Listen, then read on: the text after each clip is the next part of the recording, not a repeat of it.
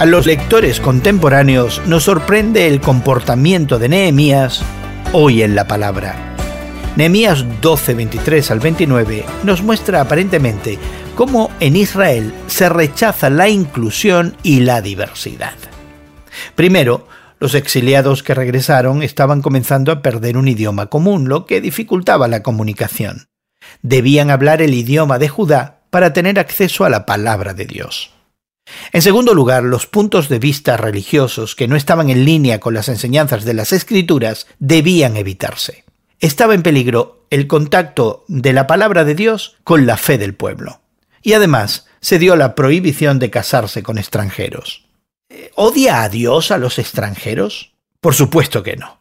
Piensa en Ruth o en Raab, antepasados de Jesucristo, o incluso esa multitud mestiza que salió de Egipto.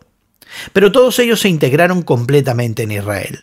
Cristo redime a las personas, que son gentes de toda raza, lengua, pueblo y nación. Este más bien fue un asunto de corrección ante la desobediencia. Cuando Nehemías se fue, volvieron los patrones viejos y pecaminosos de vida. Fueron en contra de los mandamientos de Dios y se casaron con mujeres extranjeras que adoraban a otros dioses, y esa devoción a menudo influía en alejar al pueblo de Dios y cometer idolatría. ¿Y tú?